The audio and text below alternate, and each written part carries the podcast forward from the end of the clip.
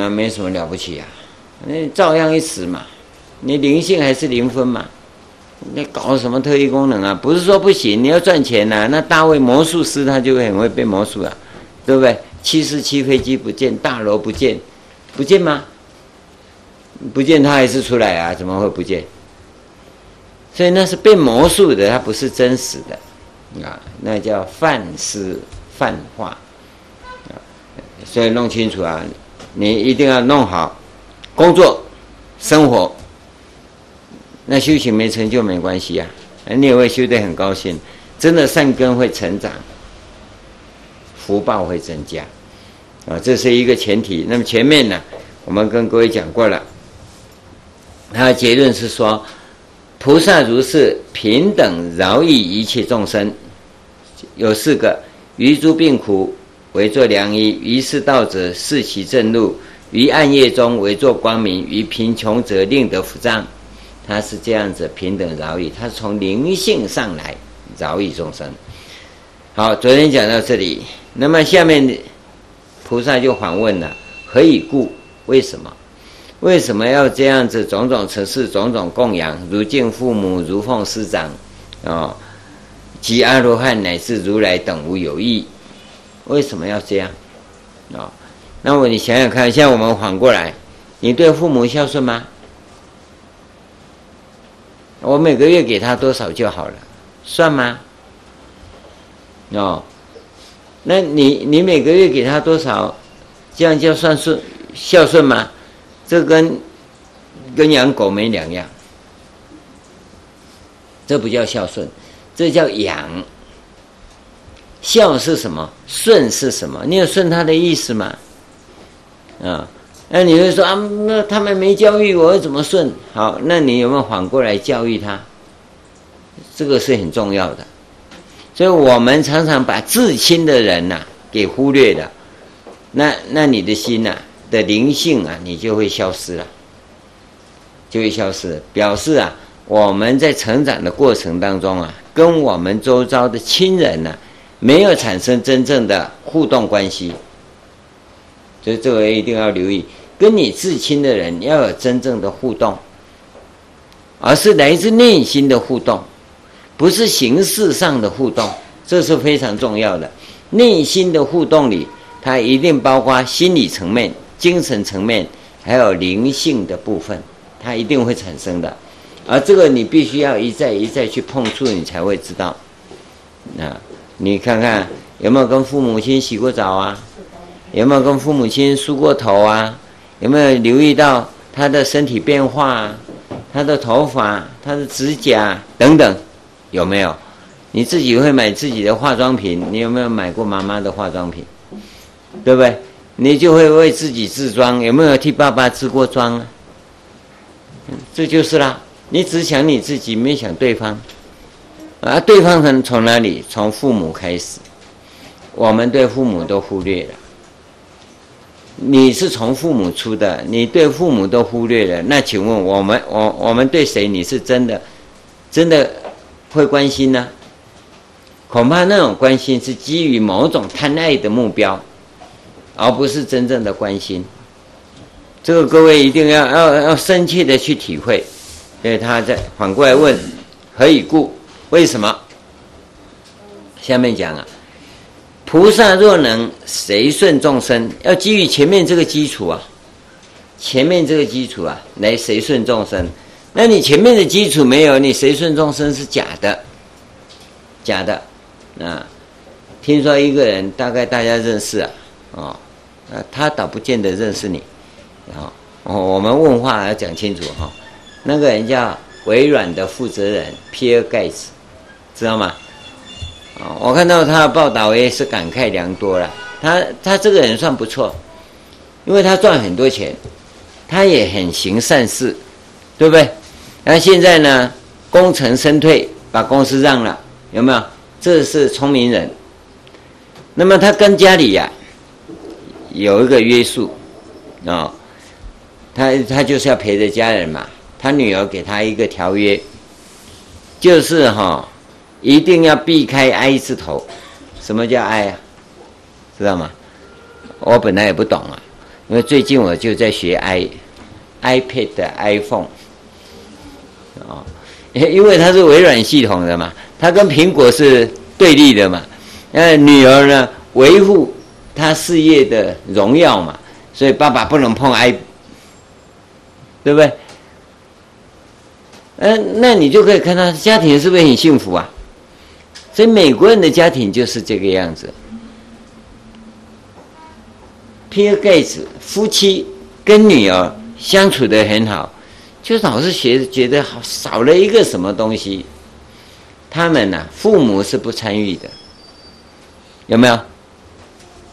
所以我跟各位讲，三代同堂是很重要的。三代同堂是个基本架构。能够的话，你要五代同堂。现在寿命都是延长了，你要知道，尤其是老年人，他一定要有亲属，不然老了以后就变废物。一定要跟家人住在一起。你不要把老年人啊丢到弃老国，弃老国知道吗？老人院就弃老国啊，你就把他背到那边去。因为我不是背，我用车子啊，用双臂把他。载到那边去，那不是丢到山上去一样？因为他要的不是养的问题，养的问题政府是很照顾的，要的是孝，要的是顺，要你陪他聊聊天，你有什么喜怒哀乐，他要分享，知道吗？每天下班回来，他看着你就高兴了。对吧？你去忙不要紧啊，回来他看着你回来呀，啊，你可能也很沮丧，你在办公室里被被被你的领导 K 的头破血流，回到家里你也高兴不起来，但是呢，他知道这是我儿子，他需要的是这份爱，他要爱你，他也要你爱他，这个爱与被爱是灵性的基础。你要从父母亲开始培养起，你给父母爱是一个灵性，你要去留意啊，给父母爱你是很重要的，而你要怎么样去爱你的父母，这是相对的。我们现在只会爱情人、爱爱人呐、你就不会去爱父母，爱子女也变成麻木了、形式了，这都是我们可悲的地方。一个幸福的人生啊，一定有爱，它就来自于天伦之爱，不是占有的爱。男女的爱占有的多了，占有的成分多了，凡是会离婚的啊，都一定是占有的爱出问题啊，不会天伦的爱出问题，不会，你知道吗？天伦的爱不会离婚。无论如何不会离婚，啊，但是啊，占有的爱就会。那你一定要从父母这边才能培养真正天伦的爱，那才有可能，才有可能灵性才有可能产生，灵性才有可能成长。这这是提供给各位这个基础以后，你去爱众生，随顺众生，才有可能。只要没有这种天伦的爱为基础啊，你去恒顺众生啊，那都是形式的，形式啊。啊，我我们有个大善人到台湾去啊，台湾人叫他烧包啊。你钱没地方花，到台湾去花钱。台湾有个人呐、钱多得不得了啊，连了四百万呐、沿着高速公路一直丢。台湾是一张一千块啊，他就一直撒，从台北撒到高雄，四百万撒光了。他高兴啊，他有钱啊，他不丢那四百万啊，他觉得啊，他很难过，钱那么多不知道干什么，嗯，他也不要让人家认识他，那，那那你跟他一样啊，你是行善吗？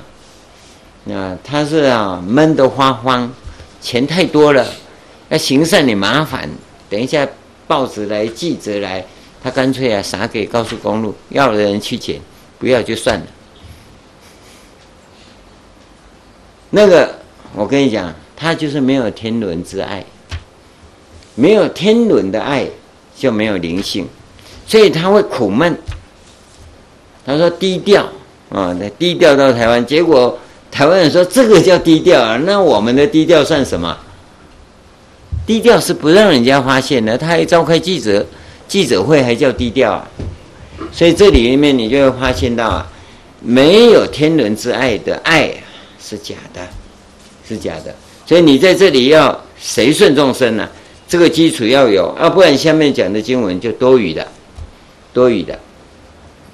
好，他说啊，若能随顺众生，则为随顺供养诸佛，因为你对众生像对如来一样，等无有异嘛，对不对？你就做到了啊。若于众生尊重承事，则为尊重承事如来。因为你对父母、师长乃至如来都做到了，所以你对众生这样子，就也就等于对佛菩萨一样，对不对？所以这基础你要有。那我们对佛菩萨是这么的恭敬，那对众生也是这么的恭敬，这就对了。你讲反过来，是假的。不是真的，你不会恭敬父母、尊重父母、孝顺父母，啊，而只会恭敬尊重佛菩萨，那也是假的，也是假的。所以我跟各位讲，一定从父母开始，一定从父母开始。你只要不从父母开始啊，都假的了。你为什么对对师父那么好？你有企图心吗？对不对？师傅会给我开智慧嘛？为什么不跟父母好？父母又不会给我开智慧啊，对不对？父母把我生下来就给我真的业障很重了，对吧？那你又是这种情况，这种心态啊，基本上不对，不对。所以我跟各位讲，每个人来到这个世间所具备的条件，所带来的条件，大家都平等的，都平等的，都有一个爸爸，一个妈妈，嗯。太阳都是二十四小时的，对不对？大家吸的都同一口空气，都没有问题的，都一样平等的，绝对没有不平等的。啊，你说我父母亲就不像人家父母亲，人家爸爸姓胡，我又不姓胡，对不对？没有关系，那个是他的条件，你有你的条件，那你要懂得去运用这些条件来来使用。你假如不能运用这些条件呢、那你只会坐失良机，永远坐失良机。为什么？这就讲到刚才讲的认真工作跟认真生活。每个人都有机会孝顺父母，而你不孝顺，这是最重要的一个机会，你的灵性将会丧失。所以你在这个地方弄清楚啊、若令众生欢喜，则令一切如来欢喜。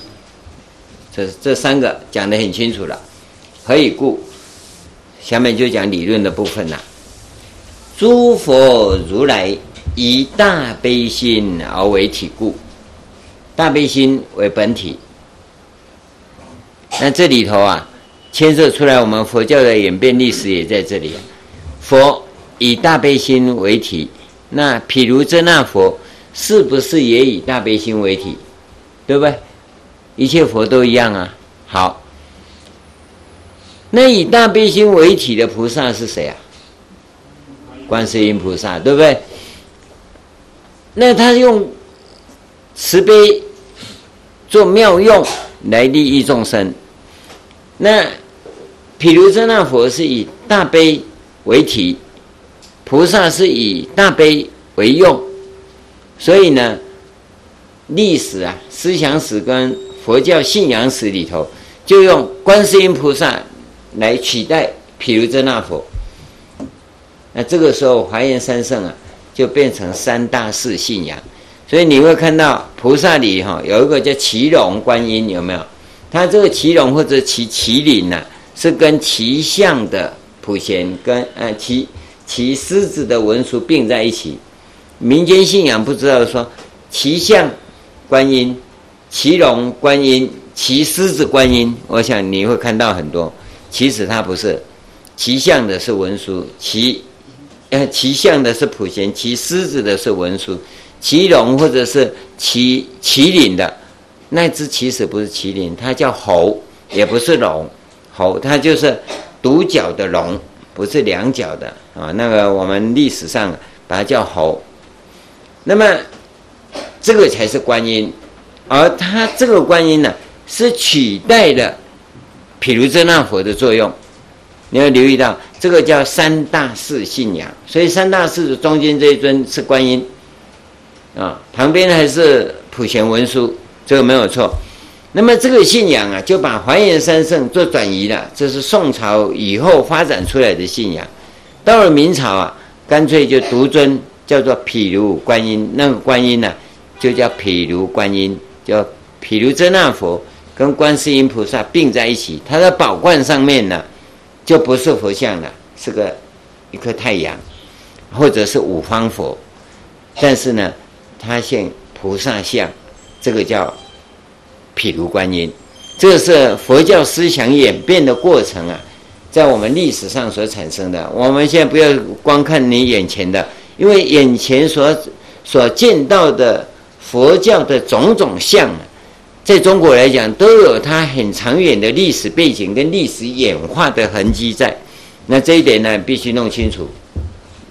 当然，很多人不知道，也不经意的啊，就信口开河啊。那个，那我们就通通把它当做民间信仰啊。你今天是个知识分子啊，那这部分就应该有所认识。当然，这个要展开来啊，是一个很高的学问。啊，他也是足以写专业论文的。好，那么讲到啊，这本体啊跟妙用之间的关系啊，历史上的跟各位介绍了。他讲到啊，诸佛如来以大悲心而为体故，那大悲用在哪里呢？因于众生而起大悲，大悲是用在众生的，啊，不是自己在那边无病呻吟呐，啊。很多人常常讲：“嗨，众生真苦啊！众生哪里苦啊？啊、哦，你根本就没受苦，你怎么知道众生苦啊？众生真的苦哈，不是你想象的。众生真的苦是内心的空虚跟苦闷，这个才是真的苦，谁也没办法帮他啊、哦，没饭吃啊。”这个没地没地方住，冬天冻得要死，那那个痛苦啊，他都能挨过。但是最怕的就内心的无奈。跟各位讲，老人家没有子女呀、那种无奈啊，真的是比死还痛苦，你知道吗？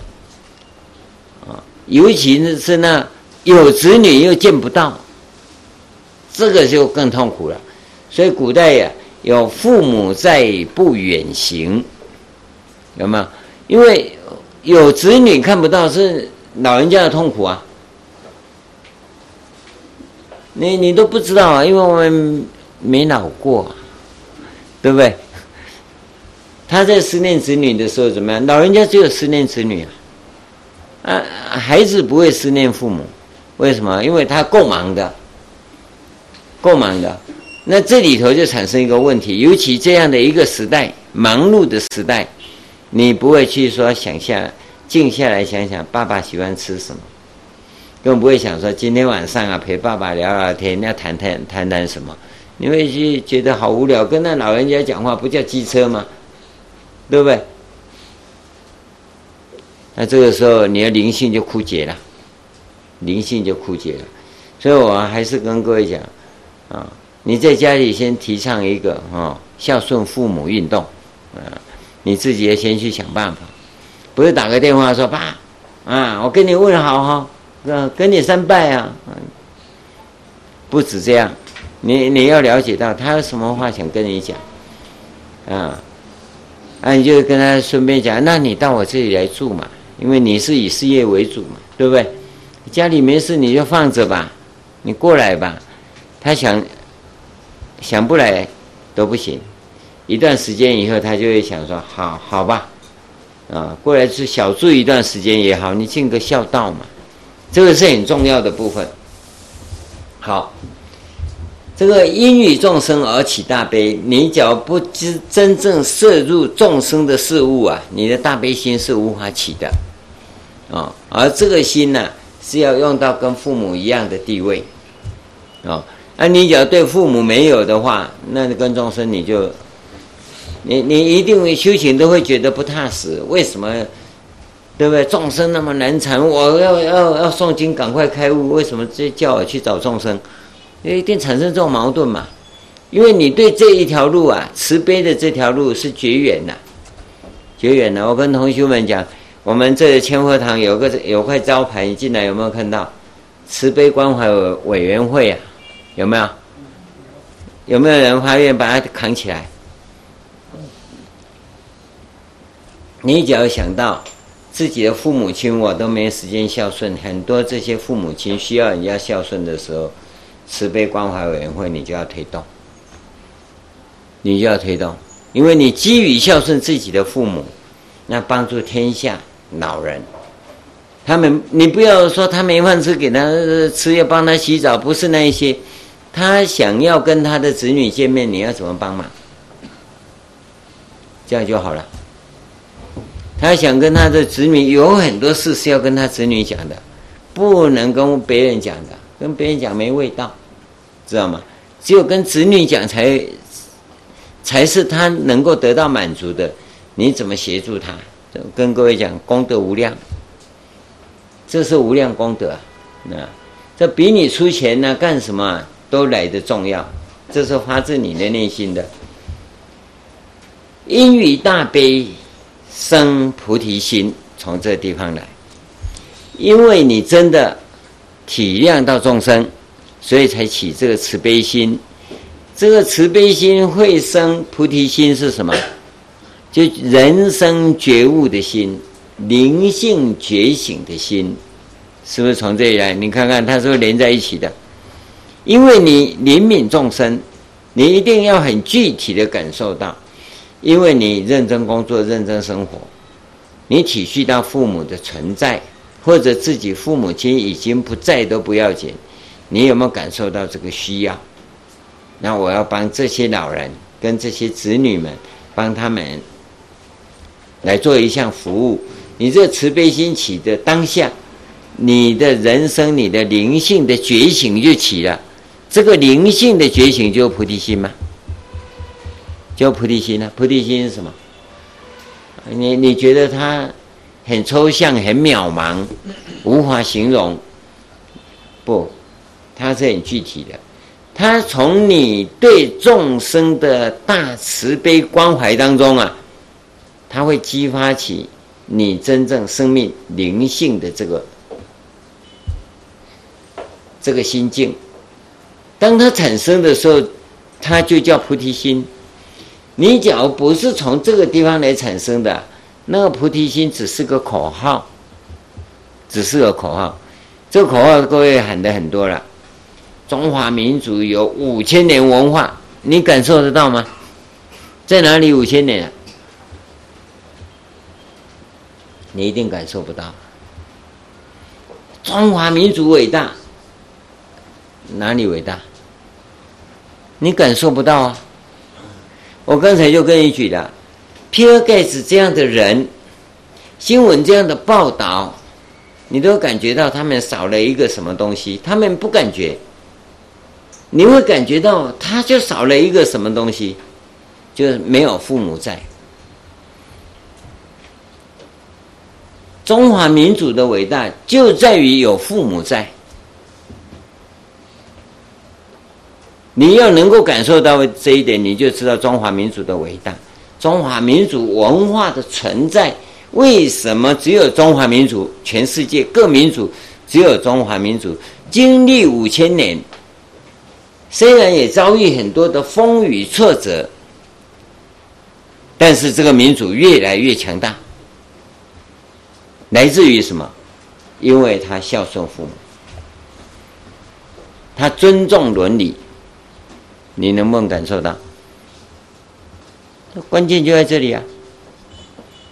当我们每一个人都这么强调，我相信我们国家很快就会起飞呀、不只是啊经济成长而已啊，主要是来自于我们民主的基础，啊，民主的基础就来自于它的文化，而这文化最大的特色就是孝顺，而我告诉你，西方民主啊，尤其是美国啊，他们就批判我们的孝顺，知道吗？他是针对要消灭我们而来的，所以孝顺是落伍的。他们从不讲孝顺，你你能体会得到吗？你你去看清楚，你就知道啊，这佛经里在跟你讲的是什么。不然你的灵性不觉醒，你绝对看不到。菩提心就是这样激发出来的。你假如没有慈悲心，无法承认众生的存在。跟父母之间的平等性，你的慈菩提心绝对发不起来。你发的只是文字上的菩提心，口号的菩提心，那佛法是不存在的。佛法是绝对从真正的菩提心来的，而他的菩提心来自于你对众生的慈悲，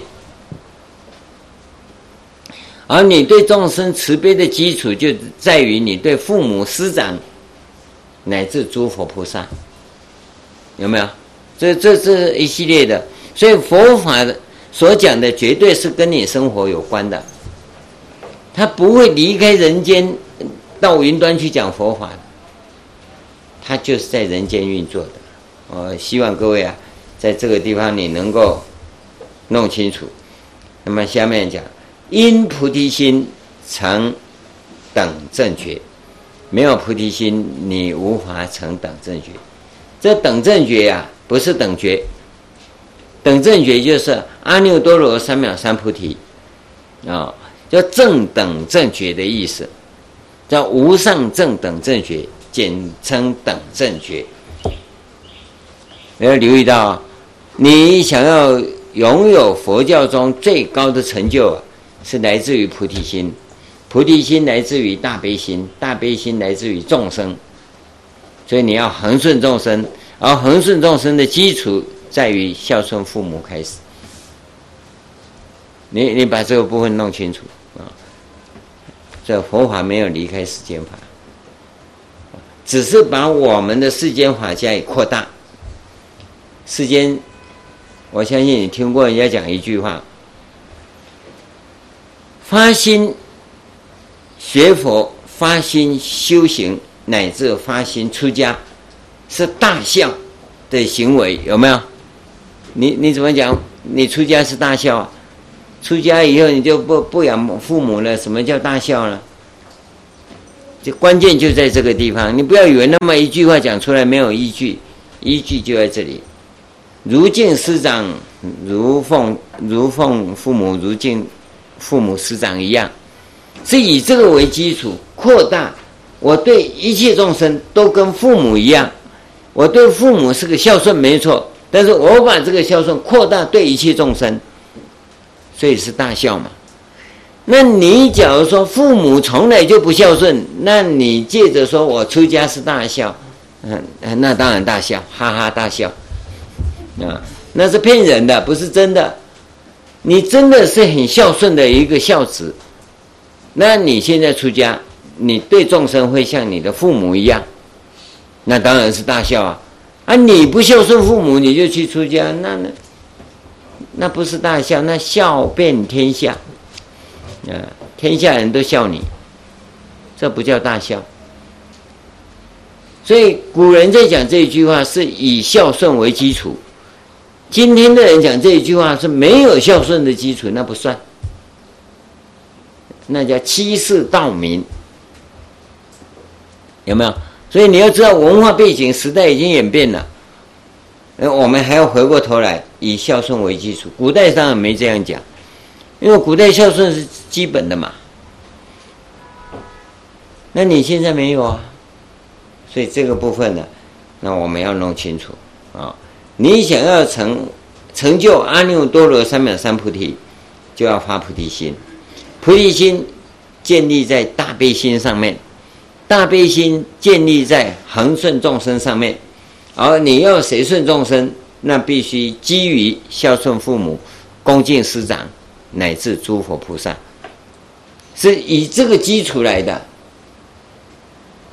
只要前面这个基础没有，你只有说哦，我我我要服务众生怎么样？那个不算。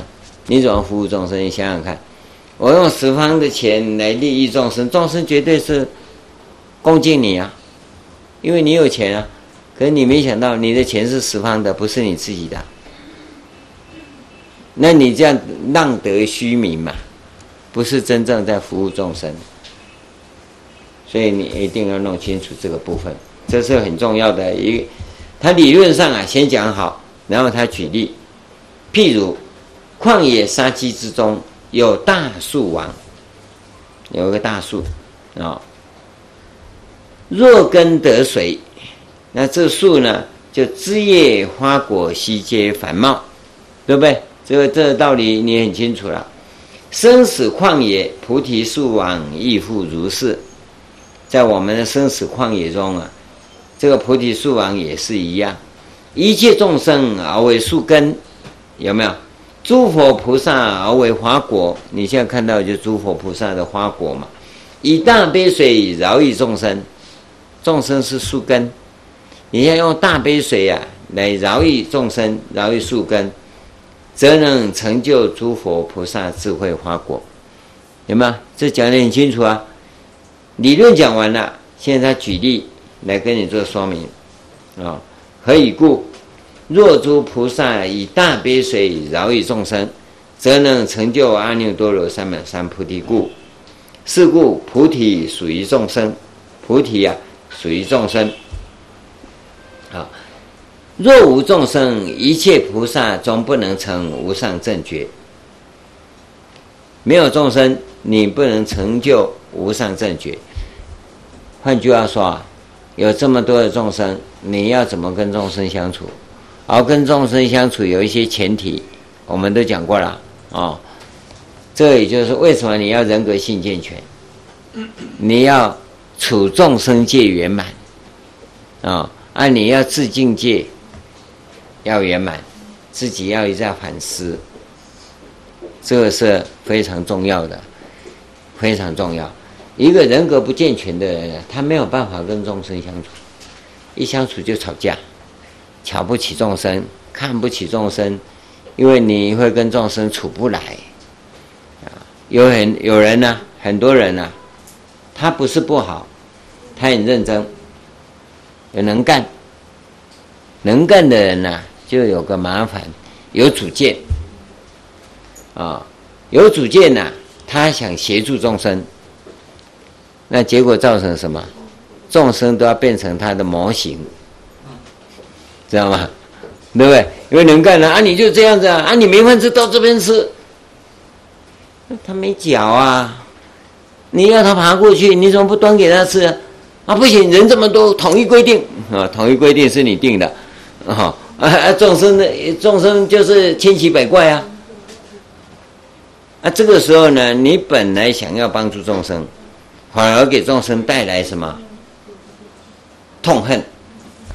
不只是麻烦而已啊，所以很多众生在你帮忙以后，他为什么会骂你啊？因为你帮的不是他要的忙啊，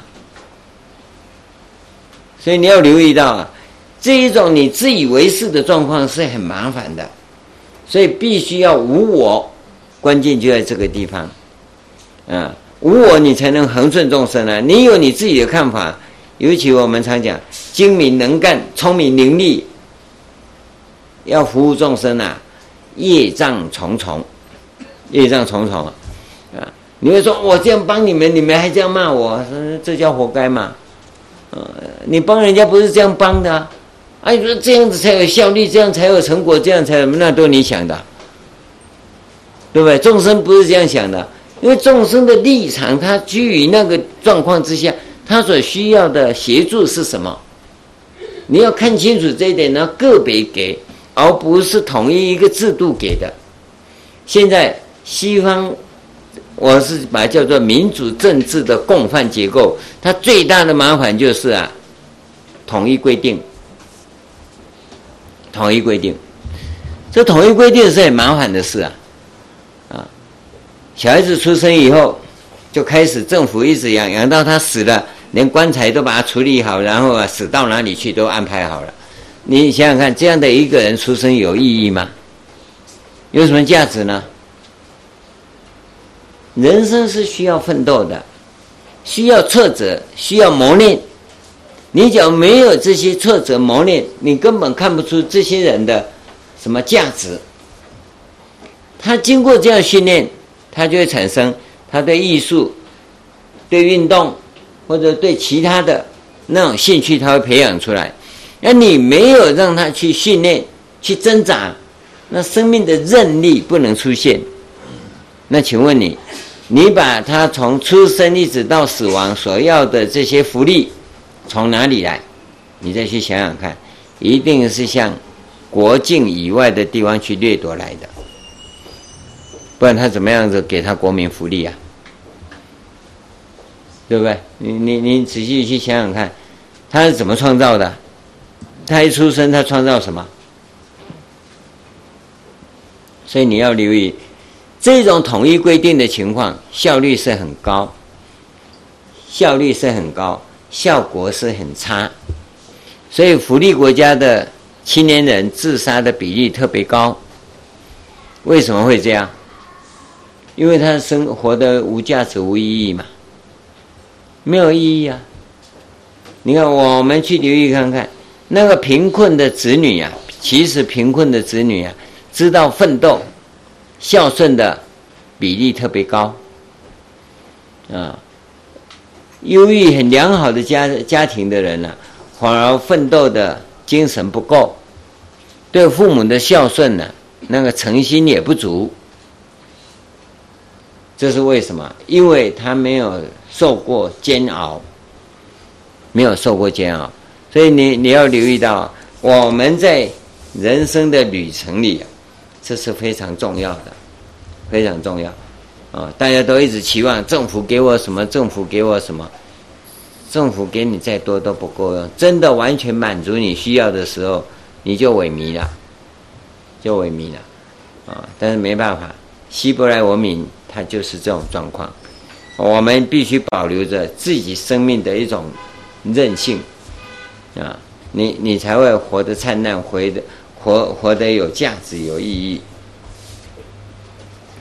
好，这个地方啊，这理论要仔细讲啊，还可以讲很多。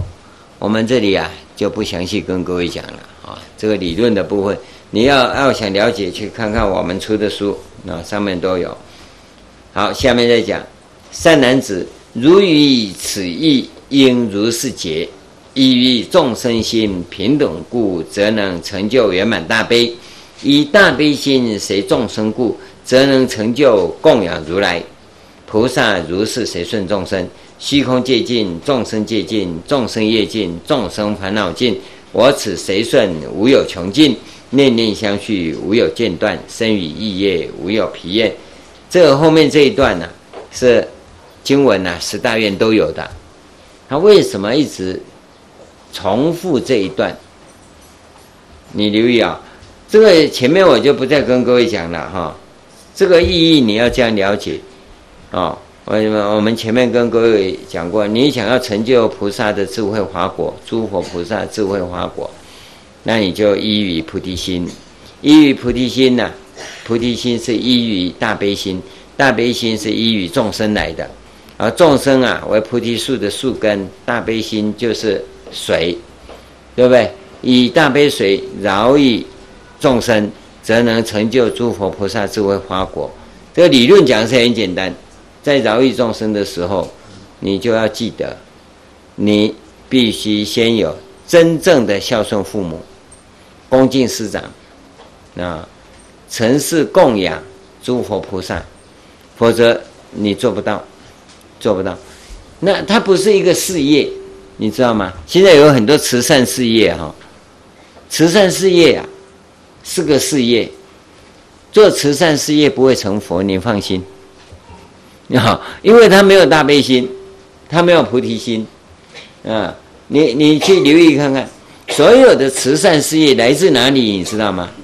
来自他的企业公司的盈利所得，法定比例的比例的前提之下，他可以开销，帮助政府做社会救助的工作。那美其名，它叫做慈善事业，全世界都一样。这个部分在法定比例的情况之下是完全免税的，它可以当做费用报销，完全免税。那请问你，他是为了减税还是为了慈善？他没有大悲心呐、啊，知道吗？但是社会需要他们的这个部分拿出来怎么样？拿出来做救济。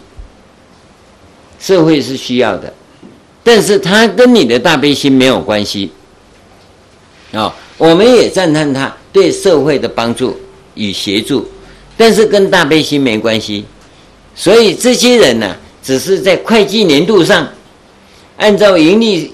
所得，政府所规定的比例，摊提一定的金额出来做事，他不是基于慈悲，所以他也没有办法激发他的灵性的觉醒，你知道吗？可能也有啦，不是重点。这这个是我们要留意的，慈善事业值得奖励，它是社会善事，社会善事啊，政府也有心。这个没有错，但是跟我们讲的大慈悲心、菩提心、成就阿耨多罗三藐三菩提完全无关，而且在这当中，他也没有说你要孝顺父母，对不对？政府拨款，企业机构拨款，跟孝顺父母哪有关系啊？但我们讲的是灵性的问题，它基于孝顺父母、健全家庭。这个地方开始的，这个各位一定要弄清楚啊！这是一个很明确的差别。好，那么现在要讲的是后面这个地方。后面这个地方啊，虚空界尽，众生界尽，众生业尽，众生烦恼尽，这个叫四无尽境，四种没有止境的这种境界。那么这个境界要做什么用？为什么这十大愿一直谈这个部分呢？这四无尽境啊，是属属于普贤行愿力，普贤行愿的结构当中啊，有一个普贤行愿力，有一个四无尽境。普贤恒愿力啊，在帮助你把种性觉悟啊，觉悟的这种。能力叫做觉性，转变成觉悟的种子，而进入无极的境界里。四无尽境啊，是在帮助我们破无常跟无明。你要留意到这一点啊，无常无明的存在啊，是太极里面的一种遮止，这里头包括恶止跟杂止。那四无尽境啊，是。在在你一再的扩大的时候，让你的普贤行愿力一再的提升，就在这提升的同时啊，帮我们破无明、破无常。你要留意到这一点啊。换句话说，你只要修这么一个大愿，这两个部分做到，那你呢就可以直接入法界。这个叫做纵向结构。叫十大愿里头的纵向结构，任何一愿都可以达到这个目的，啊，所以他每一大愿呐，四无尽境一定要讲，只是讲的充分一点还是简单一点而已。那这个地方啊，他是讲的比较简单，因为第九大愿、第十大愿啊快要结束了，第一大愿是讲的最完整，啊，这每一段呢，后面。只是附带上来说，四无尽境的重要，而这四无尽境最主要是培养我们的心量，心量要广大，无限、无限的心量，就从这里来的，好吧？我们休息一下，这第九大愿呢，我们就先讲到这里，那下面我们再讲第十大愿的部分，我们再看第十大愿。这个十个大愿文字上啊，看起来都简单，要做到啊，你可能有很多陷阱，因为文化的转变，使我们对时代的认知啊，而有很大的这种 差异，因此你的做法就会从文字上啊去做解释，而不会啊去穷尽它。那么你会觉得我都照做了，为什么没有那个效果？那我就跟各位讲，你要带着移情，你这样做对吗？你可能漏了哪些？因为文化在传递当中，比如刚才讲的，古人孝顺是前提呀、啊，都跟父母住在一起呀、啊。那一个家族住在一起呀、啊，就像一个村落一样，几百人、几千人呐、啊。那个孝顺为基础，那么这个村庄以外的人，我要去饶益众生，那当然没问题嘛。那你现在不是啊？小两口，然后生一只两只。生两只还犯法，只能生一个。那台湾是两个恰恰好。那那你就是三四个都搞不好了，你怎么恒顺众生啊？就算搞好也也只有一半，因为上面那一半你没有做啊。孝顺父母有问题啊，所以呢，你在恒顺众生的时候，通常啊都会产生一种心力不足的现象。所以包括你礼佛也是一样。你说礼佛，我我。恭敬嘛，尊重城市有什么不对？这这这都照做了，可是你孝顺父母没做到啊，这一点你就白做了，知道吗？所以你要产生呢实质的利益跟效果啊，它时间会产生，会很久，会很久，啊，这是一个一个关键处。那么这个地方啊，普皆回向这个愿呢，我们跟各位讲叫做。于诸境界无骄慢心，主要是来自这个地方。因为啊，要成就自己的佛国土啊，有三个条件。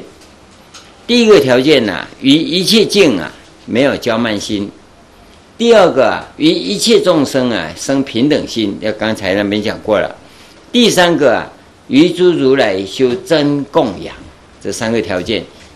那两个条件讲完了，这是第三个，对一切境界啊，要没有骄慢心。要怎么样没骄慢心呢、啊？那那经文上啊，它是叫做普皆回向啊，这个是这个文殊师利菩萨的语言呐、跟普贤菩萨的语言不一样的地方。于诸境界无骄慢心，于诸众生生平等心。于诸如来修真供养，这是文殊菩萨的语言。那么常随佛学恒顺众生普皆回向，是普贤菩萨的语言。你看语言模式不一样，内容是同一个，是同一个。所以你不要在文字上你翻来滚去，没有意义。你要知道那个所指的真理的标的是什么。十大愿当中，这个三大愿呢？是成就你自己、你自己的国土、佛土所要具备的条件。那这里谈的是这样：言普皆回向者，从初礼拜乃至随顺所有功德，皆须回向，尽法界、虚空界，一从一切众生，回向给一切众生。我们通常都会讲啊，我要。我要就是我嘛，你就没有办法给众生了。所以我们跟各位讲说，华藏工程五百年，我们推动这个华严的教育要花五百年的时间。那就有同学讲啊，师父讲错了，谁活五百年啊？五百天呐，啊，他就写五百天呐，不是五百天，是五百年，嗯。那五百年你怎么做得到？我当然做不到啊！没有跟你讲说成功一定要为我，成功不一定为我，成功是为众生做的，不是为自己。为自己没什么了不起啊，对不对？你你搞成功了，你又能怎样？是为了众生，这一些所谓的这种改造啊，生命改造啊，乃至全社会的人的生命灵性要全部成长起来。它是需要长时间教育的。长时间教育，我跟各位举个例子，你去仔细看看。现在我们经济成长了，大家生活改善了，对不对？居住也改善，这没有问题呀。但是你要知道哈，你的心性很难改善的，对不对？有了车子是不是进步啊？可是你开车还是乱成一团呐。你开车习惯不照文明来呀。你是照着什么野兽来呀？所以开车上车啊，就好像一只野兽跑上去，跑到马路上一样啊。那你要怎么样让你把这一个开车的习惯给文明化？我跟你讲啊，不是你这一代的问题，要好几代，要好几代啊。我到美国、加拿大去啊，那下大雪呀，哦。啊，有一个牌子挂在那里，它叫做啊，stop，就停一下再开。那已经下大雪，整个荒野上一一部车也没有。那他们开到那里就会踩刹车，停一下，头还要这样转一下啊啊，然后再走。我说没人，你要转头干嘛？啊，一定要转，不然警察会跟你开开罚单。我说你在里面，警察看得到吗？他说规定你就要这样子，这样子，然后再走。那荒郊野外就一片白茫茫，下大雪，他就一定这样做。我跟你讲，你会吗？中国人要会学到这一点呐，一百年以后，一定要一百四代，每一个世每一个世代二十五年，你要再经过四代。那你知道吗？一百年前美国人会吗？跟你讲，肯定不会啊。一百年前的汽车，你知道它速度多少吗？英国海德公园里面还保留着时速三十公里，只有三十公里啊。所以他们会怎么很雍容？只要有人要通过，他一定让给人过，因为你太慢了嘛。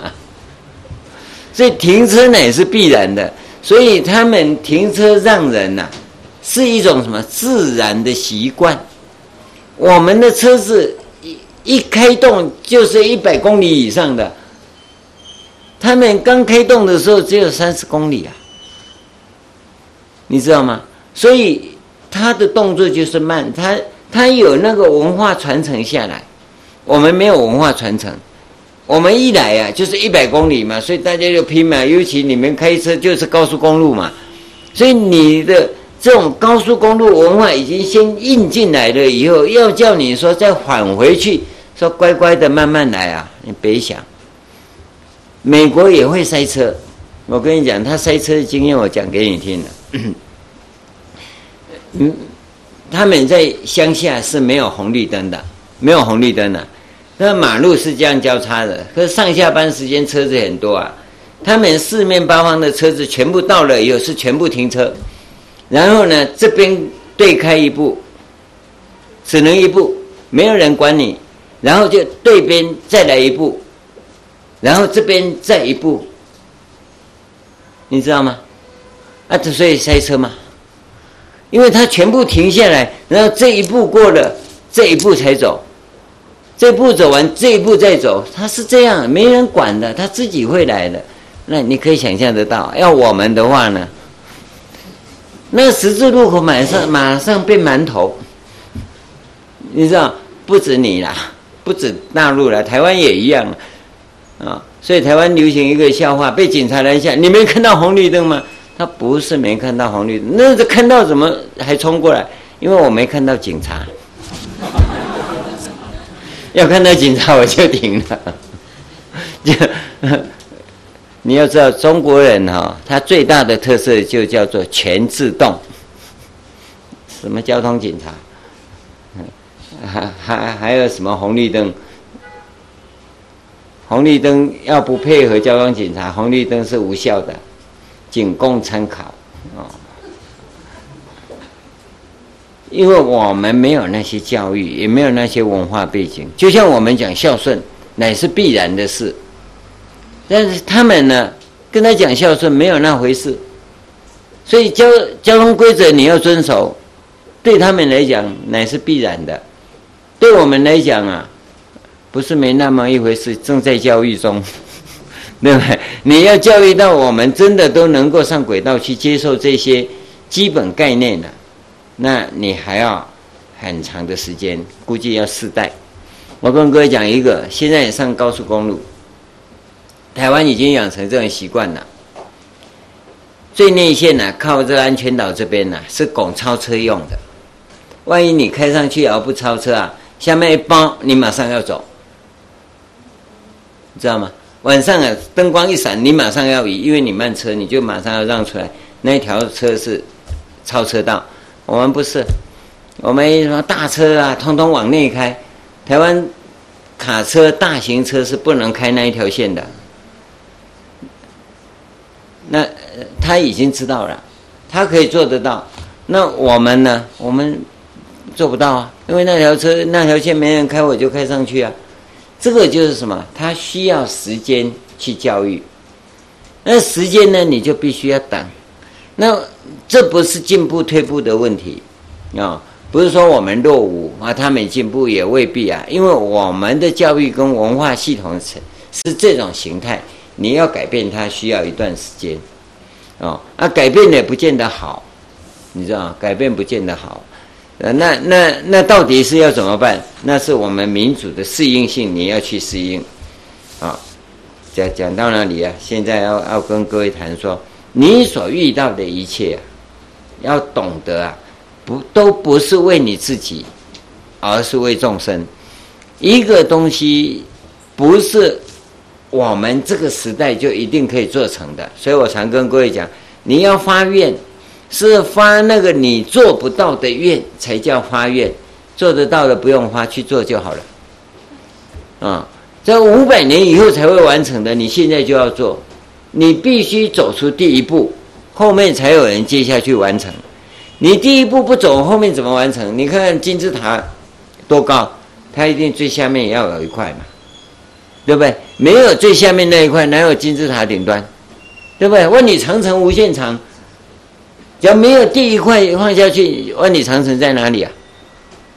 所以我们应当要做第一块。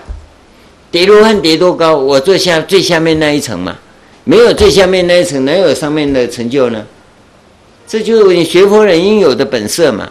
那我做了，一定要把它做好。做好不是这样做。你知道吗？所以你要请菩萨要记得，不是为你，所以你根本不用在意你成就不成就，你为一切众生，为一切众生所修的一切功德，通通回向过去，净法界、虚空界一切众生，不是为你自己，你不要担心你自己，啊，你只要好好的为众生去做就好了，其他你不要管，那功德啊，是你做的就是你的。你去计较也没用，你不计较还是你的。世间人用大脑是只是计较说这是我的，没用啊。以前我在教书的时候，一个同学跑过来，老师，我说什么？你给我六十分呢？我要给你六十分啊，这样我会毕业的啊。然后给六十分，他毕业了，出了社会还是出事啊？那给你几分？老师没差嘛？写六十，写五十，差什么？你你交白卷，给你几分嘛？啊，你出了社会，你能做什么呢？你要有实力才重要。你只要真的行菩萨道，去利益众生，那个实力就是你的。你不要去计较说这功德我的，不然功德谁的？你做当然你的嘛。你不计较还是你的。你计较了以后，还证明你有执着嘛。训练就在这里，完全回向是叫你完全不执着，你只要去做就对了，这是很重要的一个关键。实际上，形而上的理论我就不跟各位讲了，因为形而上理论呢，那是要形而上训练的，所以哲学训练的，你没有那一种感受力啊，我们就不跟各位谈的啊。这个要谈的，这种感受力，这个形而上的部分呢，还还是相当相当可。可以讲，但是 他只有在研究所里面讲，不是在这里讲。讲经啊，一个很麻烦的问题是，要扣住真实的理，然后又要用很普通的话讲出来啊。所以写我会写，我我写在论文里面。啊讲啊，我不能把论文那些拿出来讲，啊，我只能讲一点呢，然后啊就要讲个很很多你听懂的，而写在里面的是给那些业障鬼，所以哲学家、思想家、教授啊，那那那那种嗯老夫子那一型的，那那那些人看的，因为他就是在看那个东西呀，啊，你不写那个东西啊，他还说你的料子不够，啊，啊你写那个东西，他你很有料。但是那个料拿到这里来不行了，他全部睡着了，啊，他们睡着还不要紧呢，不听了就这讲一半你就走了，所以那些不能拿来自己讲，所以讲经跟写作是有差别的，有差别。好，下面我们再讲，回向给这些众生做什么？愿令众生常得安乐，无诸病苦，欲行恶法皆悉不成。所修善业皆速成就，关闭一切诸恶趣门，开示人天涅槃正路。你你想，这不是我，这是我要求的吗？对不对？我跟你讲哈，人凡夫就我要求的，我就去求啊，别人要求啊，我就不管他，那叫凡夫。所以你会有烦恼。你知道世间人都要这些，那我就祝福他们达成这些。我做一些功德，也是给他们去达成这些，这样就好了。你不要管你自己，你自然就会得到这些。你都不要管，你你以为我这样想啊，我就自然会得。那么搞了半天，我怎么都没有哈？那就你这个影子还在，不要有这个影子。你只期望众生达成就好了，你不要管你自己，知道吗？你要是太在意自己在这一方面获得多少的话，那你就不能成就。那个我不要再存在了，只要想到众生获得就好。若诸众生因其积集诸恶业故所感一切极重苦果，我皆代受。你说哪有这回事？他造恶业，我来受啊，对不对？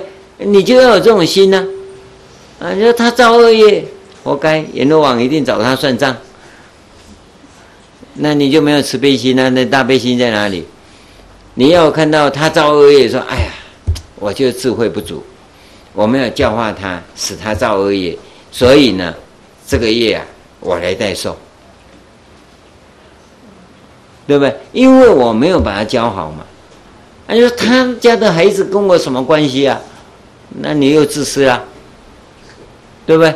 你也想到说，众生之所以造业，是我的智慧不足、能力不足，我没有把他教好，所以他才造恶业。那我希望他所造的恶业所受的苦，那苦果，由我来受，令彼众生啊悉得解脱，究竟成就无上菩提。你要有这种想法，这个时候你就会发现，你跟众生啊，你跟法界啊是融成一体。融成一体，没有自他之别，这个是很重要的一个状况。我我只能够跟各位讲说，这种感受你要慢慢的去培养。你会说哪有这种事？这家伙气得他要死，最好早点死啊！啊，做坏事警察还不来抓他，你当你看你就一直对立分别，对不对？当你想到说，哎，我怎么会跟他结恶缘？我怎么跟跟他合不来？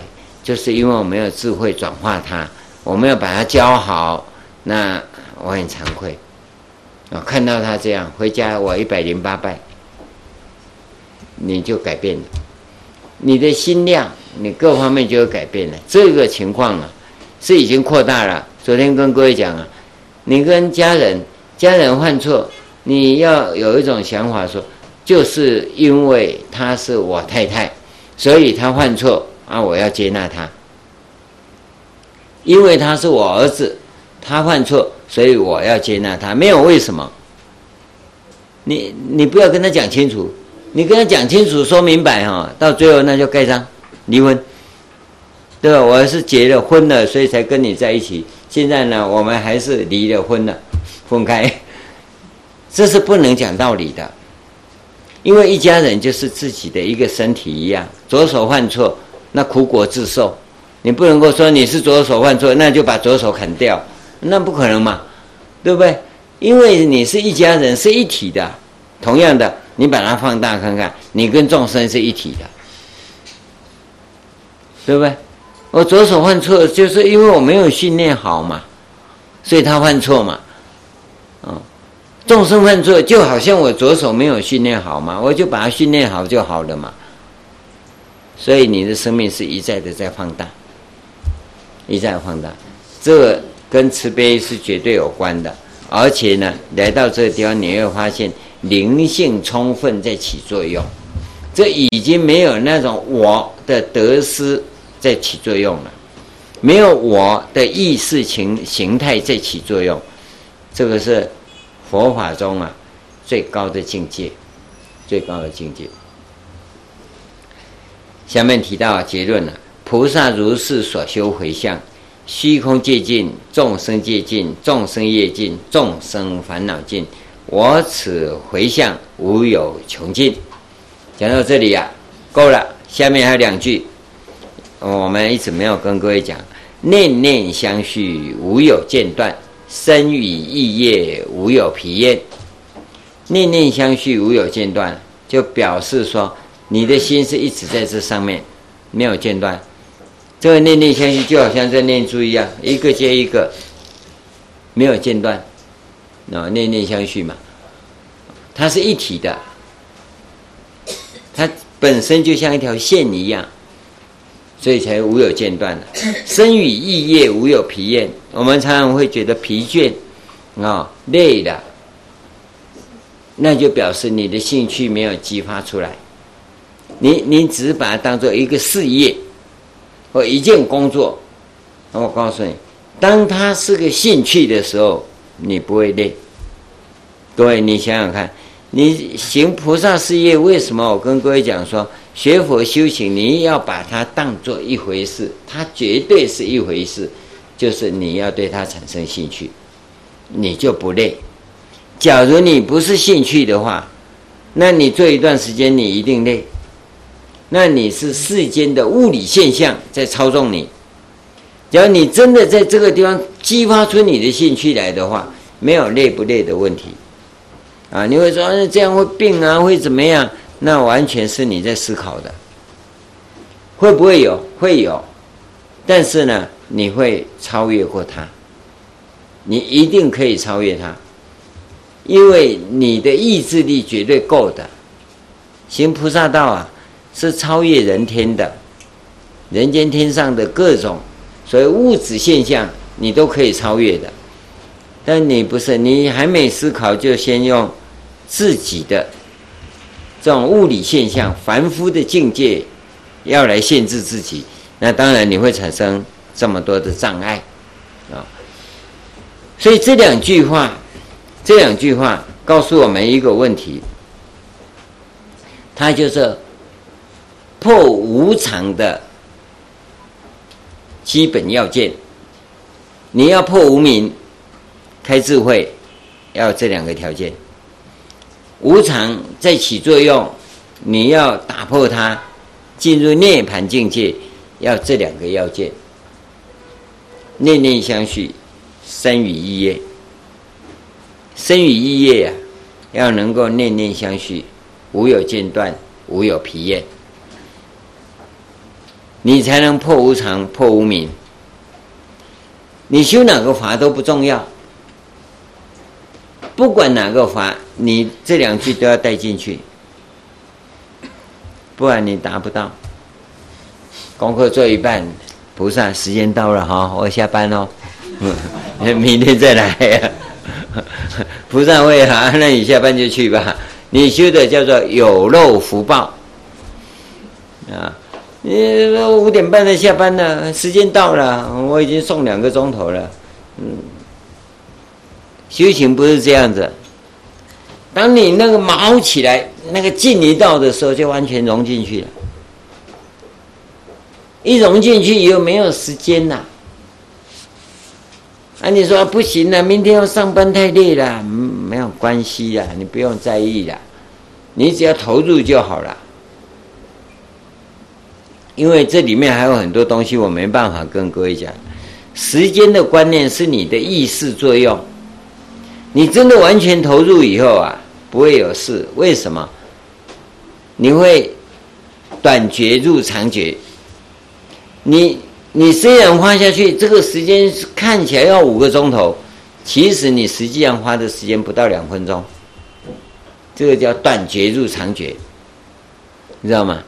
有些时候，你看，哦，我已经搞那么久，才过十分钟而已，是十分钟而已。你已经把长觉入短觉了，知道吗？这叫不可思议啊！那你的心、念、身与意要做到这样的地步啊？那周穆王有几个故事给你听啊。有一天呢，他。然后我们现在的话讲叫炖了一碗什么虫草汤啊？那当时有没有我不知道。那那那那那些宫里的那些侍者啊，炖了一碗补汤给他。那补汤放下去还在冒烟，然后他就入定了。然后他去找西西王母啊，啊，在那边啊哇很高兴啊，过了几十年了。西王母说不行，你是国王要回去。不能在这里，他已经待待了几十年，还想待下来，不想回去呀、啊。西王母说：“不行，你要回去。”啊，已经过了好久好久，几十年了。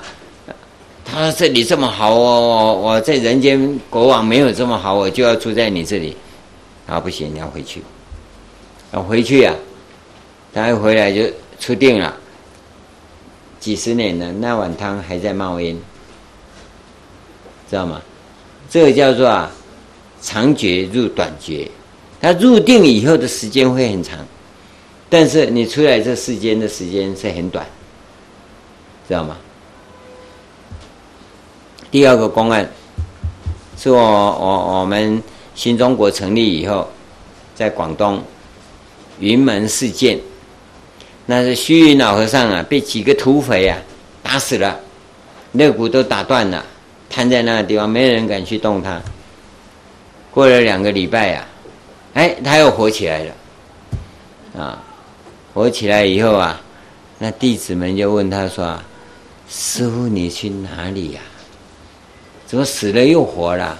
我跟你讲，这比那耶稣死三天再复活啊来的殊胜呐！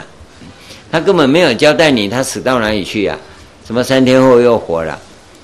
这虚云老和尚死了两个礼拜，又活起来了。”那弟子问他：“你去哪里啊？”他说：“我啊，我看他棍子拿起来的时候啊，我就入定了，然后很快的入定啊。到哪里去啊？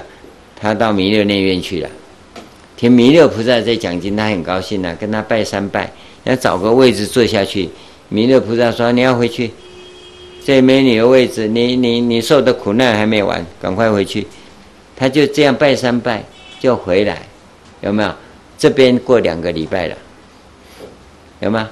这个叫长觉入短觉。这里两个礼拜啊，那边才拜三拜而已啊。你你拜三拜要多久啊？你说嘛？你还找个位置要坐啊？弥勒菩萨要把他赶出去啊！啊，过了一个多月啊，又被打死啊！啊，但是这个时候是啊，我就不怕你打不死，硬是把他弄个稀烂，他又跑掉了。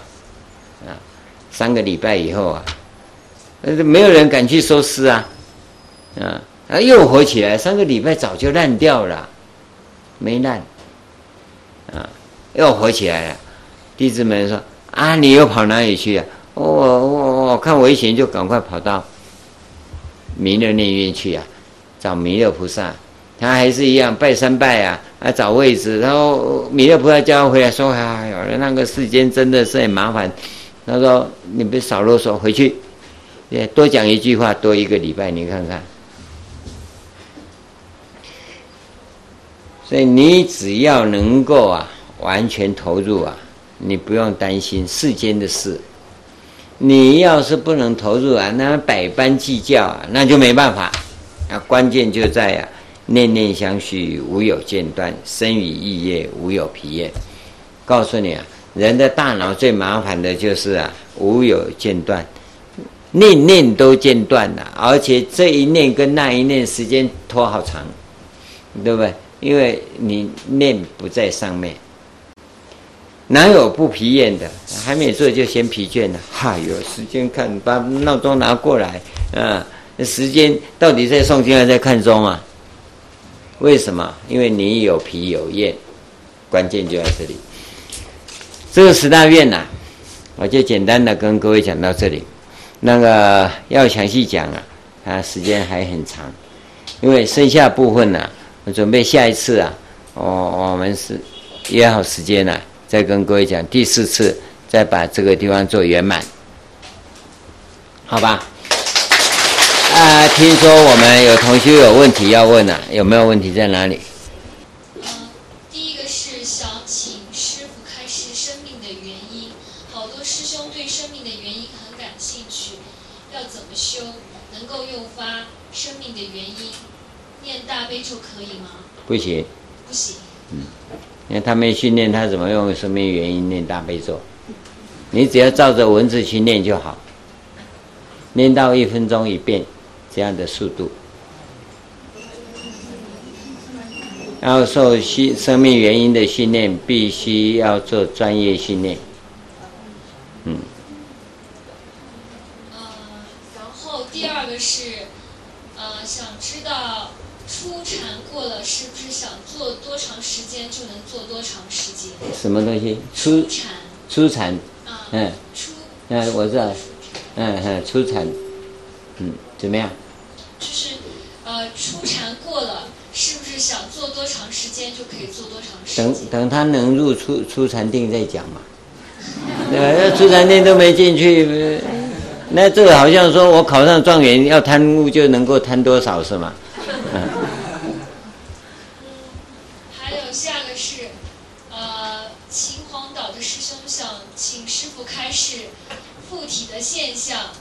什么附体？他那边有几个附体的朋友，要远离他们，还是要怎么办？可以帮助他们？他怎么知道他附体呀、啊？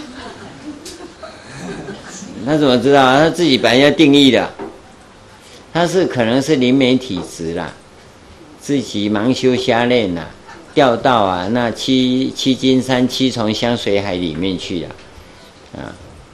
他想修行，就要依止善知识，啊，不要找我哈，啊，呃，这个是麻烦事啊，啊，他应该去找他的师父啊，指导他的，去去问他解决问题，对吧？啊，自己盲修瞎练啊，那叫活该，啊，哎，要到我们这里修啊，照规矩来，嗯，啊，他他他附体，他要怎么帮他处处理？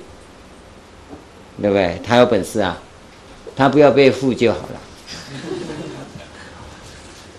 好，嗯，还有下一个问题是，圣经也是生命的经典，为什么希伯来文明会违背生命的主旨？唯物主义主观观呃主权观念来源于希伯来文明，还是来源于希腊文明？希伯来文明。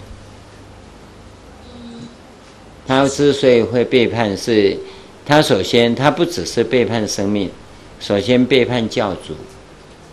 啊，因为耶稣被钉在十字架是被谁钉的？被罗马行政长官钉的嘛。后来他们的领导人跟罗马行政长官勾结，成成为政教合一制度，他首先就背叛了，所以他就丧失了追求真理跟生命存在的那种动力。所以宗教本身呢、是需要经历一番风霜。而不应该啊，在政权的保护之下，那他的生命就完全枯竭了。所以他发展出来的东西就不正常，那不是真理的东西。所以他们不讲旧约圣经，因为他不会讲了，他只能讲新约圣经。那、新约是什么？道德律嘛。新约有什么？它只是道德律呀、啊，都劝人为善的道德律，它不是真理、啊。所以他们对于真理不会解读。一讲真理就开始神秘化，对不对？就就是这种情况，嗯。后面两个问题，今天师傅刚刚说了，就我先表达一下，就是，嗯、呃，就是师兄都是问如何才能做到念念相续，无有间断，嗯嗯、生于异业，无有疲厌。嗯啊，如何做到？要自己逼迫自己去做到。这种东西不是师傅教你，这生命的东西都要自己去摸索，自己去尝试。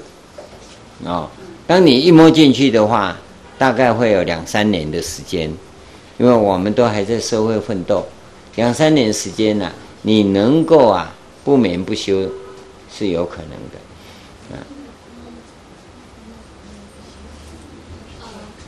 现场有个师兄问的是，呃，行善，呃，如师傅说开始说的是行善，呃，如果去求自己的成就，做去就好了。呃，但是如果此善，此善意，我看不懂这说法，我自己说吧，自己跟师父开始说，啊，做善事的时候，只要不求自己成就，只要去做就好了。那么我想问一个问题，就是，啊，这个善事我不知道会不会成就，甚至可能不会成就，我该不该义无反顾的去做？呃，这里面牵涉到的，你要义无反顾去做，要看你的基础是怎么样。啊、有些傻瓜也会义无反顾的去做。啊、哦，他你想帮助众生，第一个先问问你孝顺父母没？你是怎么孝顺父母？把众生当做你父母这样去做就对了。啊、哦，这没有什么义无反顾的事啊，对不对？孝顺父母你怎么不义无反顾啊？对不对？行善没有什么义无反顾啊，你就当做你孝顺父母一样对待众生就好了。对待众生像对待你的父母，但你讲没有对待父母的那种经验，那你能不能发心把众生当作父母一样？啊，你只要有父母啊，不去对待他啊，自己想要呃自己想的那种情况，那是自己想的，积累一些有漏的福报是有可能。哦，要想成就啊。大菩提心呢、啊、是不可能，哦，OK。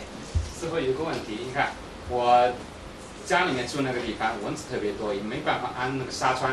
嗯。蚊子是不叮我的的。那、嗯。那我一般现在学佛，我不打蚊子，不要要蚊子。那蚊子是叮我的小孩。小孩叮到处是包。嗯。这老婆就说：“你看你不打蚊子，他们抱着小孩叮小孩，这个怎么处理这个问题？”嗯、这很简单嘛，你用捕蚊灯就好了嘛。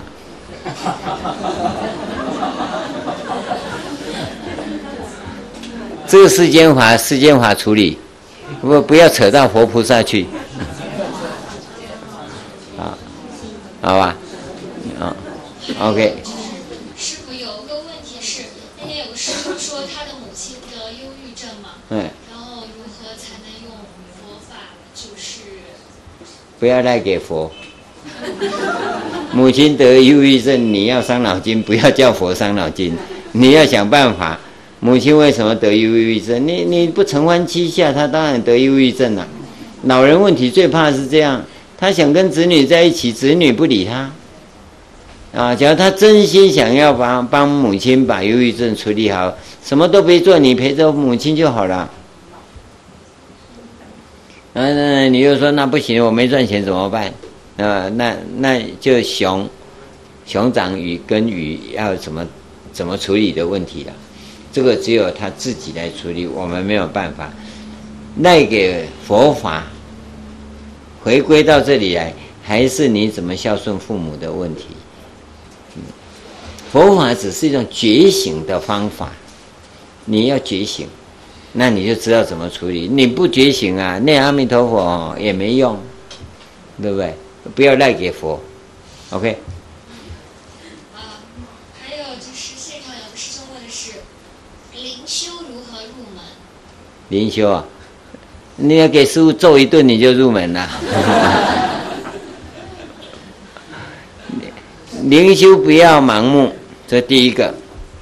第二个，不要具有神秘感，没有什么灵性。灵修就修你的灵性，让它呈现出来嘛。灵性的感受你有没有？没有灵性的感受，你如何灵修呢？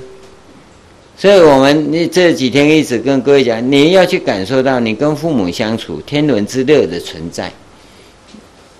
假如这个你都感受不到的话，你没有灵修可言，你大概只会啊呃，走火入魔，啊，这是跟你讲实在实在的，不是不能灵修。我我我们把禅修啊，因为迎合现代化，是讲灵修也没有错，甚至于我们就叫做心象限灵修中心，啊，那你要加入心象限灵修中心有两个方法，啊，第一个入会费先缴十六万。哦，你别怕，还会更高的，哦，为什么呢？这是要你去正视这么一回事，不是要跟你收钱，你没钱就不用来。那第二个方法呢，是参加我们的同修，啊，那就不高，三万六而已，啊，我跟你讲明显的，但是你要讲三万六，你必不会随便跟你收的。第一个副教时你要会长签字通过。啊，很多人来说，师傅我要参加，参加先会长推荐。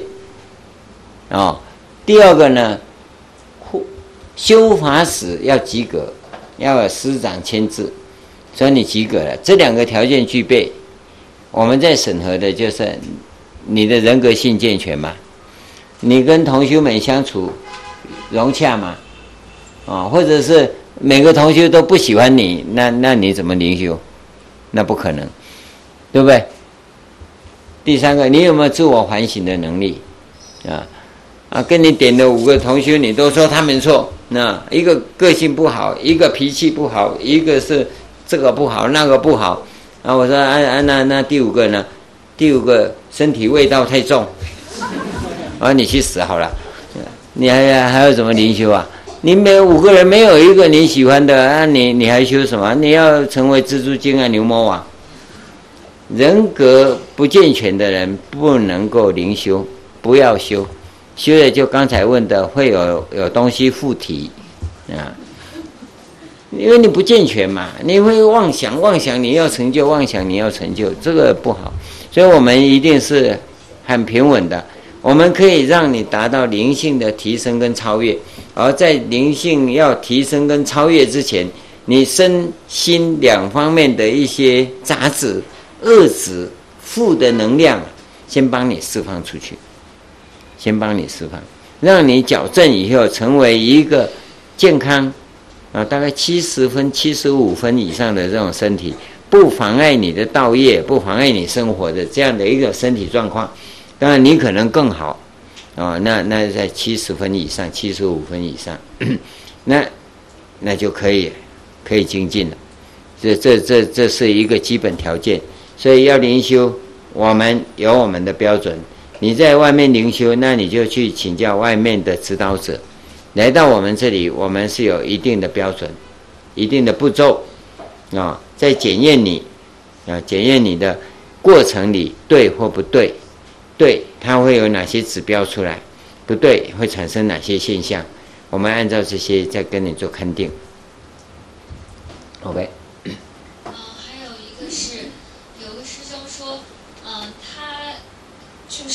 用正念，就是念那个呃佛号，呃填满自己不用心的时间，以驱除烦恼，让自己自量到充足起来。但是他却经常不能坚持，有两个问题，一个是呃用他用这种方法，主要是为了让自己生活如意，不再受逼迫。这样子感觉跟发菩提心还是有差距，怎样去调整一下？呃，这是第一个问题。那那他自己问自己答了，啊，不过这个问题有个问题哈，啊，他用正念填满生命空间，什么叫正念啊？就是之前师傅说过，就是可以用，就是念念佛号，好像是可以十六，网上有写就是十六字。对，他是用十六红米填满。生命空间，哦，生命空间的填满是它填满多少生命空间，所以生命空间是你不用大脑的时候，不用大脑的时候，啊，不不要等车啦，啊，不想事情啦，啊，在散步啦，这个时候，啊，这个时间呢，一个人睡觉时间不谈，八个小时时间不谈，十六个小时啊，你在用脑筋的时候其实不多。不多，哦，有没有四个小时？有四个小时在用脑筋思考事情呢，这个人就会很累，你知道吗？所以呢，应该来讲，你还有十二个小时，需要用十六红米去填满你的空间，知道吗？哦，那么要填满你的生命空间呢，十二个小时，你假如能够填满到百分之三十，你的生命就开始改变。百分之六十，你就很清楚的看到你是人缘非常好，福报非常大，心想事成了。啊，不要说填到百分之百啊，那那百分之百是佛菩萨，你知道吗？哦，那你能够到六十了就不得了了，六十一分以上大概就是要入法界了，你要留意到。所以他在讲填满生命空间，我估计不到百分之十，估计不到百分之十。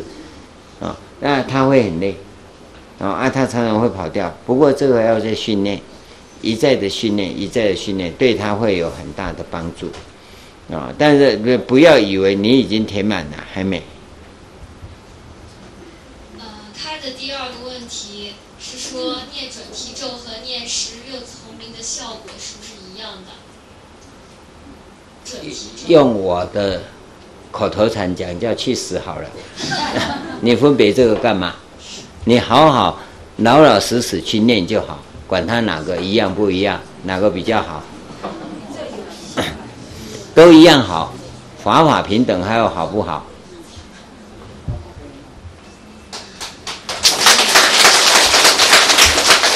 好吧，那没有的话，请会长，还有什么事要跟大家讲？还有一个。马上马上就会长准备哦，这个问题答完换你哦。师傅还有两个，但是，呃，其实也是，我觉得。你就那哪，你不要替他烦恼啊！你。这边有一个问题。啊，这边有一个先讲。师傅你好，听说佛菩萨圣诞日做任何功德。增亿万倍，做任何善事，功德增亿万倍。如果我今天想供养三宝或放生，但明天是佛菩萨是圣诞日，是否应该等到明天？这个应该去跳楼了，还那么计较干嘛？对不对？那计较一万倍，那是不是被骗了吗？你只要活不到明天的话呢？对不对？不要那么计较，少一万倍又怎样啊？你业障那么大，你多这一万倍也无效啊！光他在这计较，业障就大了。你看业报福报还没修哦，业障先到了。还有一个是，呃，色即是空，空即是色，怎么理解？那那空又是什么？咒一顿就理解了啦。然后咒也是空，空也是咒。怎么理解？这这不读书乱问，叫他去看《心经》，解解解空系列有个《心经》，自自己去看。嗯。呃，下面这个是众生从哪里来？为什么会有众生？太太生、师生等等哦，卵生、化生的的因缘是什么？我的第一个因在哪里？嗯叫他去看本体论，看本体论，再看看缘起论，缘起论看好看生命观。不读书老爱问，我从哪里来都不问，你管众生哪里来？对不对？你先引请到我从哪里来去求证，当你知道我从哪里来以后，再讲众生从哪里来。就自家着火了，那不救火，爱去管别人家，对不对？我家失火了，你要注意你家会烧哦，这不颠倒吗？自己的事不管，就管别人。最后一个什么？就是那个实践的过程中感觉到缺少指导和交流，呃，平时有问题应该怎么办？自己捶两下。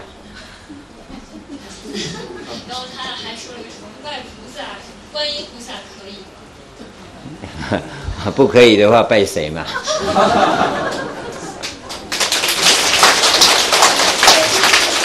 这个都福报太大了，那一直想问人家。我们当时，你看我三十五年前学佛啊，没有人可以问啊，去问谁啊？我就跟各位讲，提着疑情，摸索自己去解决问题，这叫真实行。你不要问人家。那福报大，就到处问人家，色即是空，空即是色，是什么？我们当时问谁呀？啊，啊，对不对？那你要自己去解决问题啊！你自己不解决你的问题，你就想要随便发问就好，发问是最不好的方法。自己留着，什么叫色嘛？什么叫空嘛？空是什么？色是什么？你自己解决了，那我答案就对了。那答案不一定对，不要紧。我要求证我的答案对不对，然后我再验证对不对，然后我再超越，在无尽的超越，没有对不对啊？当你一年级的时候，你就懂得，对不对？现在有个小孩子问师父：“你知道为什么会下雨吗？”我说：“下雨是天上的那那，对，那为什么会有云吗？对不对？嗯。”然后我又跟他讲一个云，就是下了雨以后，它跑到天上去，然后所以水汽就变成云，嗯，啊，那云的问题解解决了，啊，地上的水汽怎么会跑上去？就变成这种问题啊。所以当你了解到这一个阶段的时候，这个答案就对的。可到了下个阶段呢，你自己会超越它，那你你去超越就好了嘛。那你就不要说我十年前就这样主张。这个人十年来都没有进步，那有个大德就喜欢讲哇，三十年前就这样主张，我跟你讲，三十年来他一点都没进步，知道吗？所以自己真的想修行的人，带着疑情去摸索，然后解决你摸索的时候所遇到的困难，那你就进步了，答案就对了。然后呢，带着无尽的超越去超越自己。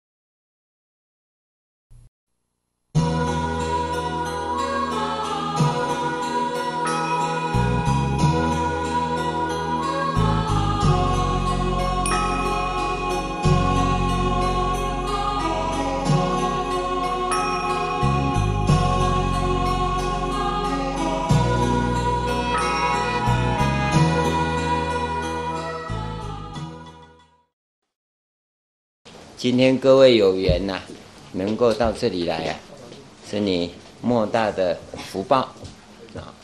你不要管说他听懂听不懂，只要随喜一念欢喜呀、都够了啊！大概你世间所求啊，皆能满愿。好吧，我们这一会要开始之前，按照规矩，大家请合掌。南无本师释迦牟尼佛。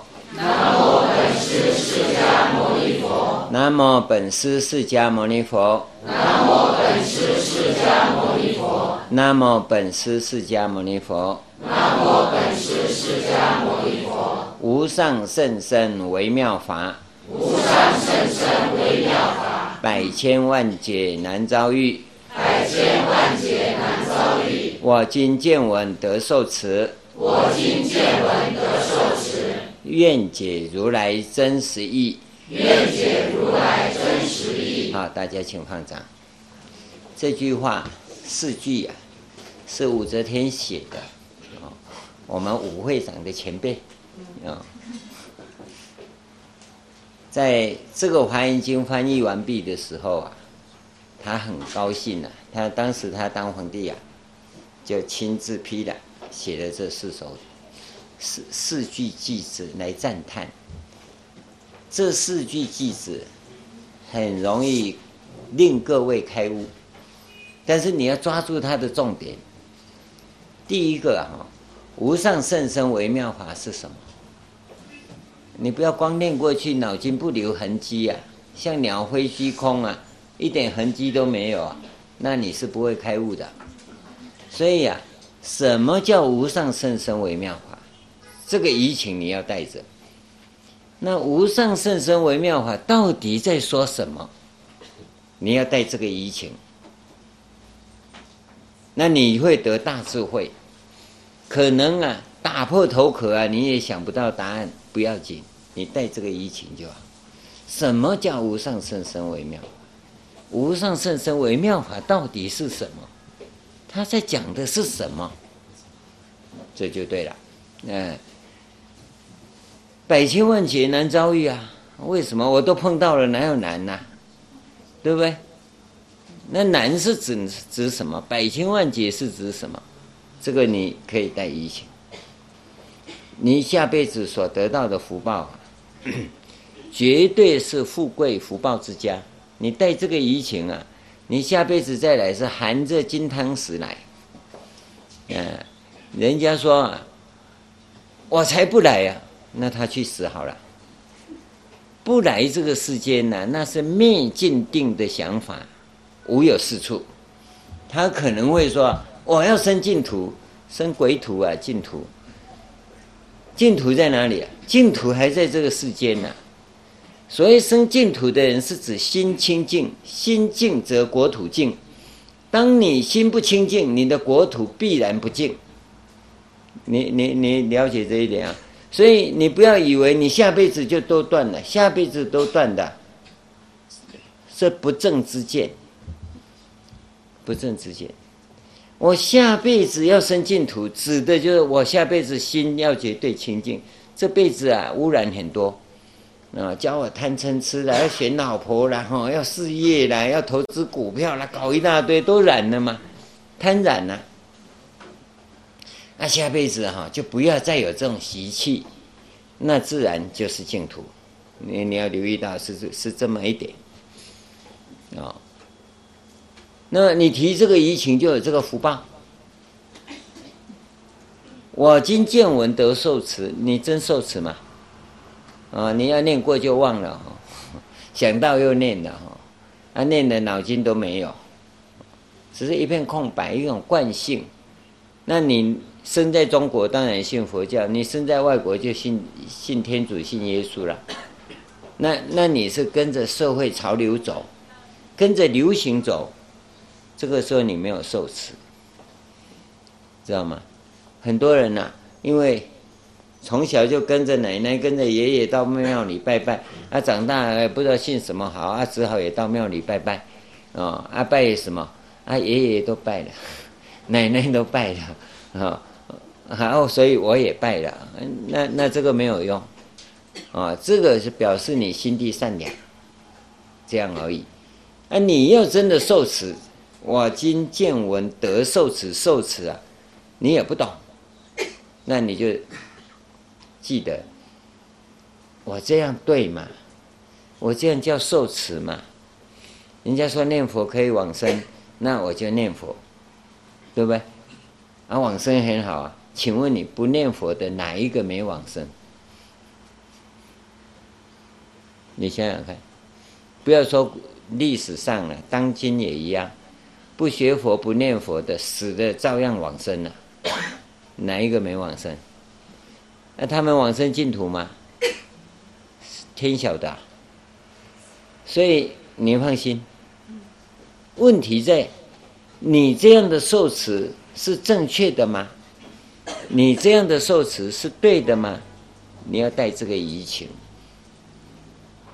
当你会带这种疑情，不管你破不破疑情啊，你都是大智慧者。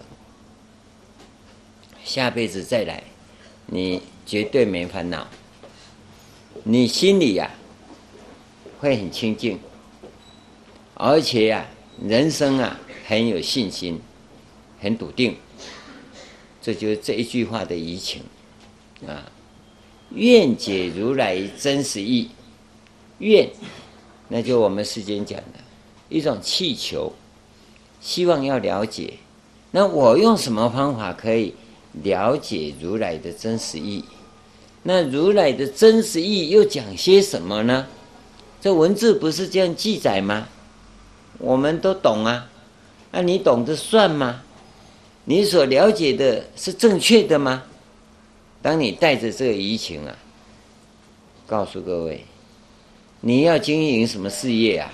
你一定哈比李嘉诚、比比尔盖茨更厉害。你一定非常成功，因为你知道真正的要领啊！我要用什么方法去解如来真实义？这是非常重要的。同样的，当你再来要当企业家。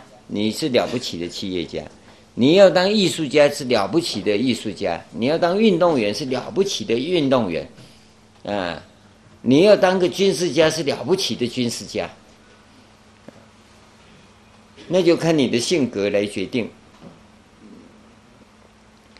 一个了不起的人呢、他一定有前辈子的因嘛。那你想要下辈子如何好？这辈子这个是正因。正因这四句话，可以让你呀、啊、获得不可思议的成就。所以每一会之前，我们都要念一遍。啊，你不要啊把它当做仪式。这个叫做法会。什么叫法会啊？大家都讲啊，法会法会。什么叫法会啊？啊，反正去啊诵经拜佛，那就是法会嘛。那那就跟刚才讲的，我今见闻得受持，你根本就不知道。法是指真理的意思，啊，会啊是个教育，教育大众的生命灵性得以启发跟增长的，这么样的一个活动，古代啊就叫做法会。它教育你的灵性成长，符合到最高水平真理的目标。这样的一个活动，我们叫做法会。那你现在把它当做什么？烧香念佛，叫做法会。那话讲回来，那你所了解的是真实义吗？你所接受的是？真的受持吗？对不对？所以你要能够听到追求真理的训练活动，就叫做法会。光你听到这一句话，告诉你就是百千万劫难遭遇啊！我相信我们当中有很多老同修啊，进入佛门已经很长的时间了，光听这一句话你都没听过。是不是百千万劫难遭遇？那你以为进来这里那么方便吗？没有甚深的因缘呐、那还没有了。啊，前辈子你要知道，修了多少福，种了多少因，才有这一会能够来听啊。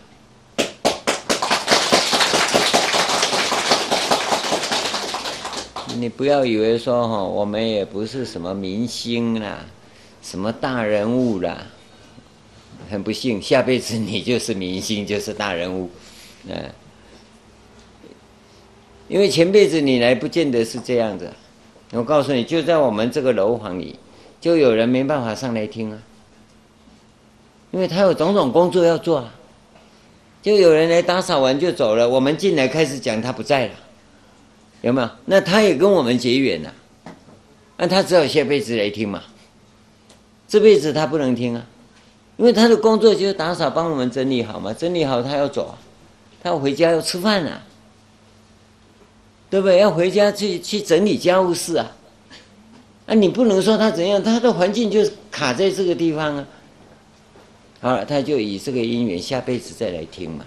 所以这么好的，不见得你你你遇得到，你就拿得到。就像银行里面的职员一样啊，天天都经过很多钱啊，没有一张是他的啊，对不对？你能不能说哦，我这么多钱，我带几张回家？那不行啊，对不对？所以你有那个因缘，你没有那个福报。这叫做百千万劫难遭遇啊！所以你能遇到啊，这个不是偶然的，不是偶然的。给各位了解到，我们真正佛法讲的是什么？它是一个非常深层次的人性的问题、真理的问题，绝不是迷信。除非你是没人性的人。你才会说讲人性就是迷信，对不对？你要是变形金刚啊，你就可以说佛法是迷信，因为它没有人性。否则只要讲人性啊，一定要有宗教，尤其是佛教。它特别就是要训练嘛，训练我们的人性到达止于至善的。那怎么会是迷信呢？好吧。这算个前言呐，送给各位的见面礼哈。我们上次讲到哪里？嗯，记不记得？那不记得我乱讲，你也不知道。啊？讲完了，长安问讲了吧？啊？